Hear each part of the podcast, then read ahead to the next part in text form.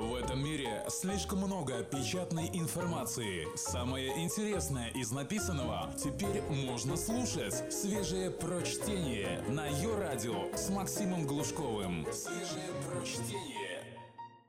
Всем привет! Если что, то я сейчас в отпуске, и этой записи как минимум две недели. Сегодняшний выпуск посвящен психологии.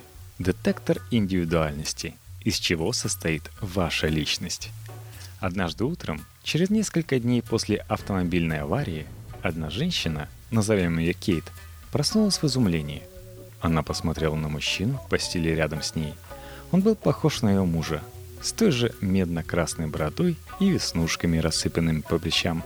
Но этот мужчина точно не был ее супругом. Текст Нина Стромингер, электронный журнал «Метрополь». В панике она собрала небольшой чемодан, и отправилась в офис к своему психотерапевту. В автобусе сидел мужчина, с которым она много раз сталкивалась за последние несколько недель. Мужчина был сотрудником спецслужб и в совершенстве владел искусством мимикрии. Его внешность всегда оказывалась разной. В один день он маленькая девочка в сарафане, в другой – курьер на байке, понимающий ухмеляющийся ей. Она поделилась своими наблюдениями с врачом – который быстро стал последним человеком в этом мире, чему мнению она могла доверять. Но пока он говорил, у нее внутри вдруг словно что-то оборвалось. Она внезапно осознала, этот человек тоже самозванец. Правда, похоже на начало триллера. Но при всей вере в американских сценаристов, они отнюдь не всегда выдумывают сюжеты из ничего. Кейт существует, и у нее синдром Капгра – Люди, страдающие этим заболеванием, непоколебимо уверены в том, что кто-то, обычно любимый человек, а иногда и сам больной, был заменен точным двойником. У нее также наблюдается синдром Фриголи. Кейт кажется, что один и тот же человек надевает на себя много личин, как актер, меняющий внешность. Капгра и Фриголи – психические расстройства – которые вытаскивают на поверхность сознания когнитивный механизм, функционирующий в любом здоровом разуме. Он настроен настолько тонко, что наш мозг его не замечает. Благодаря этой настройке в нашем сознании каждый человек определяется как уникальная личность, а затем мозг отслеживает изменения данных и обновляет его досье. Этот механизм является ключевым в любом человеческом взаимодействии – начиная от принадлежности к политической партии и заканчивая выбором супруга.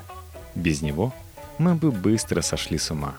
Классическая философская мысль формирует следующий парадокс. Представьте себе корабль, назовем его Нина, чьи обшивочные доски заменяются одна за другой по мере износа. В конце концов, каждая оригинальная доска будет заменена, и перед нами предстанет судно, сделанное полностью из новых материалов. Из первоначальных обветшавших досок начальник порта строит другой корабль.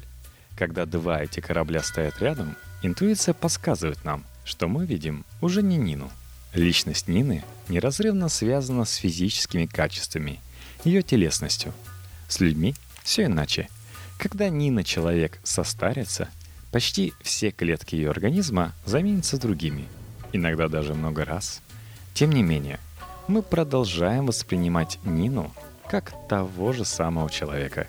Даже значительные физические перемены, половая зрелость, операции, старение, а в мире будущего, возможно, запись ее разума на жесткий диск, все это не отнимет у нас той Нины, которую мы знаем. Определяющий фактор подлинности личности связан не с целостностью физической сущности – а с целостностью разума. Как заметил когнитивист Дэниел Деннет в своем эссе «Где я?» 1978 года, мозг – это единственный орган, при пересадке которого лучше быть донором, чем реципиентом. Разграничение между разумом и телом человек начинает проводить достаточно рано. В исследовании 2012 года Брюс Худ и его коллеги из Бристольского университета показали пятилетним детям хитроумный прибор, дуплирующее устройство, которое создает копию всего, что вы положили внутрь. Когда их спросили, что получится, если попробовать создать двойника хомяка, дети ответили, что клон будет наделен теми же физическими характеристиками, что и оригинал. но будет обладать другими воспоминаниями. Иными словами, дети считали уникальной особенностью личности хомяка его память. Для Нина корабля ни одна часть судна не является уникальной. Ее личность равномерно распределена в каждом атоме. Мы можем только гадать, распространяется ли этот принцип и на людей. Зависит ли индивидуальность от точного числа замещенных когнитивных частей, или же некоторые элементы разума являются неотъемлемыми составляющими личности. Философ 17 века Джон Лок считал личные воспоминания ключом к индивидуальности, и его аргументы понятны – Воспоминание порождает непрерывный рассказ о личности и служит записью уникальной истории человека. С другой стороны, люди, лишившиеся большого фрагмента воспоминаний из-за ретроградной амнезии, обычно отмечают, что хотя кусок их жизни кажется им пустым, их самоощущение остается нетронутым. Общее художение памяти, следствие слабоумия, также не является достоверным признаком того, что вы станете ощущать себя другим человеком. Опекуны таких пациентов говорят, что те все еще воспринимают их прежними людьми, несмотря на радикальную потерю памяти. Если у этих больных и есть важная отличительная особенность, которая формирует их индивидуальность, то вряд ли это воспоминание. Не так давно друг пришел ко мне с проблемой. Женщина, на которой он женат уже 20 лет, начала меняться. Некогда робкая, она стала уравновешенной и уверенной в себе. Раньше карьера имела для нее огромное значение. Теперь же ее интересы сместились в сторону дома и хобби. Только свежее прочтение на Йо-Радио.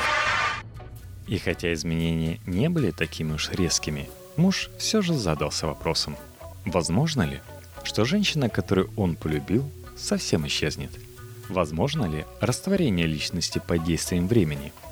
Опасность дружбы с психологами состоит в том, что они не упустят возможности использовать вас в качестве подопытных. Я осведомилась, какие именно перемены должны были произойти, чтобы супруга стала неузнаваемой. Мой друг ответил без колебаний. Если она перестанет быть доброй, я тут же от него уйду. Затем он добавил, я не имею в виду случаи, когда она в плохом настроении – или злиться из-за каких-то проблем. Я говорю о том, что это произойдет, если она начнет вести себя как стерва без всякой причины. Ее душа станет другой. Мой друг не религиозен, и подозреваю, на самом деле он не верит в существование души. Однако понятие души – полезный конструкт, который мы можем использовать как условное обозначение ежедневного опыта. Все знают, что душа это такая неразрушимая сущность из эфира, дающаяся при рождении и продолжающая жить после смерти тела. Каждая душа уникальна и неповторима. Проще говоря, душа — это хранилище личности. Но помимо этого термин «душа» характеризует человеческую способность сопереживать. Здоровая душа, по Аристотелю, является обязательным условием добродетельных поступков – Знаменитые маньяки, серийные убийцы и идеологи геноцидов считаются бездушными созданиями, как и оживленные существа в популярной культуре – Голем, Франкенштейн, биоробот.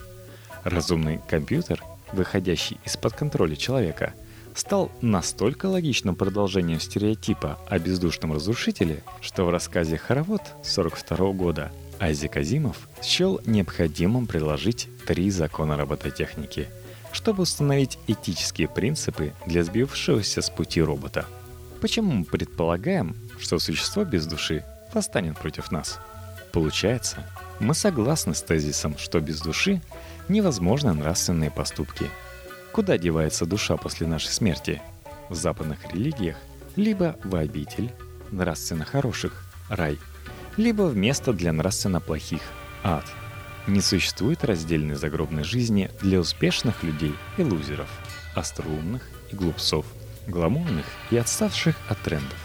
Согласно азиатским верованиям, в большинстве своем провозглашающим возможность реинкарнации, душа перерождается в зависимости от нравственного поведения человека, кармы.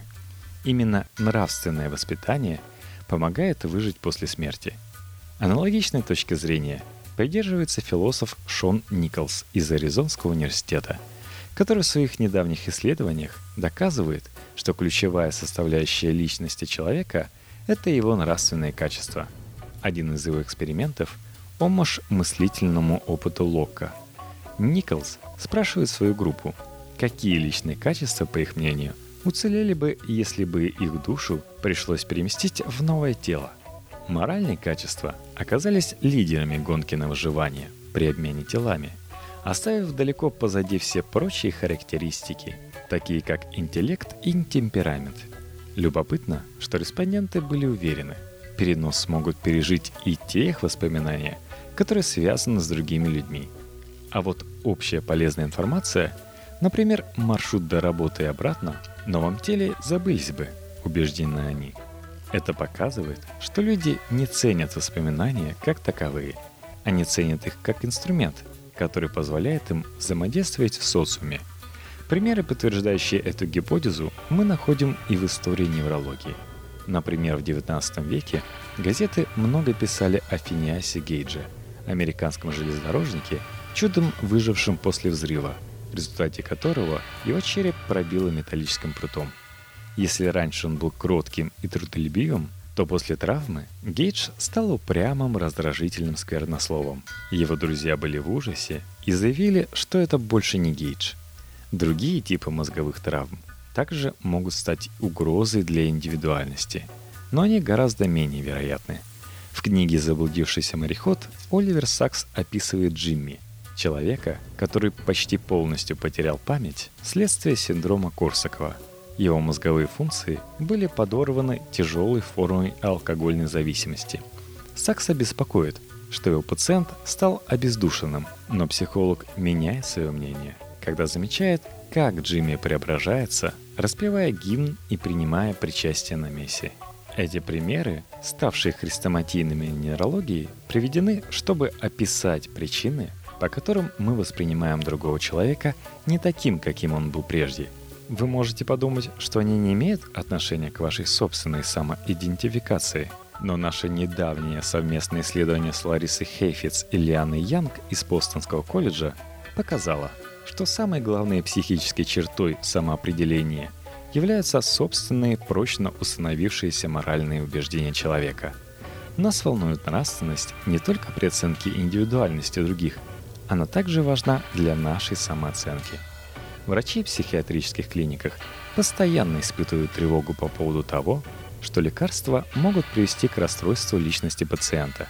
В ходе своих исследований Джейсон Рис из Нью-Йоркского университета в 2008 году пришел к выводу, что люди менее охотно принимали психотропные препараты, если существовала угроза изменения их личности. Такое лечение могло сделать их менее злобными, стимулировать сочувствие. Те же пациенты добровольно принимали лекарства, которые должны были улучшить их память или помочь в борьбе с бессонницей. Мир, наполненный сопереживанием, стал бы лучшим домом для всех нас, но мы не настроены глотать таблетку доброты, поскольку это угрожает нашему истинному «я». Естественные изменения могут быть не менее ощутимыми. Вот вам свежий и очень показательный пример. В сериале «Во все тяжкие» Уолтер Уайт постепенно превращается из обычного провинциального учителя химии в безжалостного деспотичного наркобарона в метамфетаминовой империи. В грозном педантичном альтер-эго Хайзенберге невозможно разглядеть того человека, которым он был раньше. Его жена обнаруживает, что живет с незнакомцем, и Уолтер подтверждает то, что зритель и так уже понял.